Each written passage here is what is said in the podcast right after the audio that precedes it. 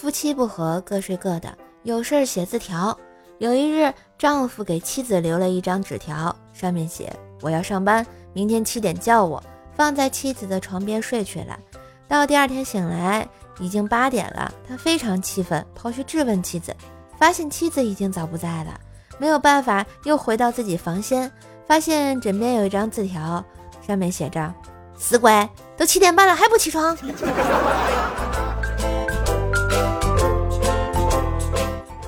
一次逛钢琴店，不小心碰到了一架钢琴，老板气哄哄的对我说：“小心点儿，二十多万。”我立马不高兴了，我如果赔不起，以身相许好了。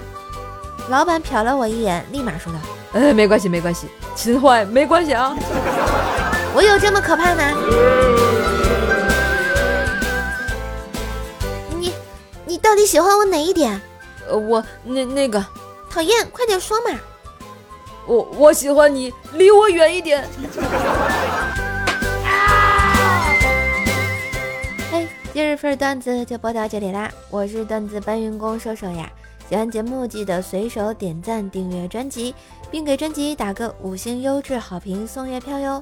上瘦瘦主页订阅奏内讲笑话，开心天津话，支持瘦瘦就要多分享、多收听、多打赏哟！